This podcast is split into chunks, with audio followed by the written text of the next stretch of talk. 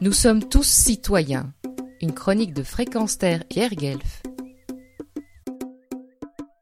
À chaque fois que je me rends dans le Nord, comme un rituel, je fais l'acquisition de Fakir, un bimestriel dont le QG est à Amiens.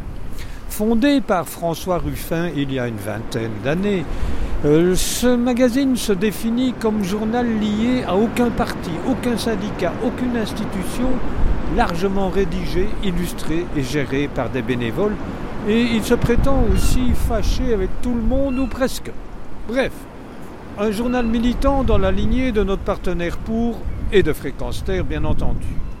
Le numéro 90 de Fakir, où l'humour ne perd jamais ses droits, propose un solide dossier sur l'écologie et pose d'emblée une question primordiale, gênante aux tournures de certains à mon avis.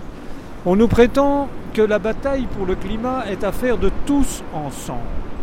Au contraire, la crise écologique n'aiguise-t-elle pas la lutte, la renforce entre riches et pauvres, damnés de la terre et actionnaires Fin de citation.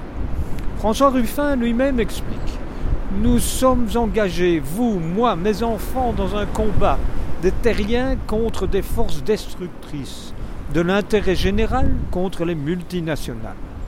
Nous avons des adversaires et ils sont organisés avec des bataillons d'avocats, de lobbies, d'art, d'éditorialistes, d'élus, jusqu'au sommet des États, qui tout à la fois mènent la guerre et qui, chez nous, la dissimulent, puis la déguisée hier sous des études climato-sceptiques qui la masquent aujourd'hui sous les termes la croissance verte, le développement durable, nous ne pouvons agir seuls, ne pas nuire à la compétitivité, etc. Alors, l'écologie invite-t-elle au consensus? Est-elle arrivée au point d'accepter ce verbiage qui ne servirait qu'à enliser ceux qui osent se battre pour l'humanité? Je suis donc dans le nord. J'ai sous les yeux le flux et le reflux de sa mère, celle qui, selon des statistiques fiables, devrait avancer dans les terres d'une centaine de kilomètres et balayer tout sur son passage. Ça, ce n'est pas du verbiage, c'est l'urgence et l'absolue nécessité de lutter, sans consensus.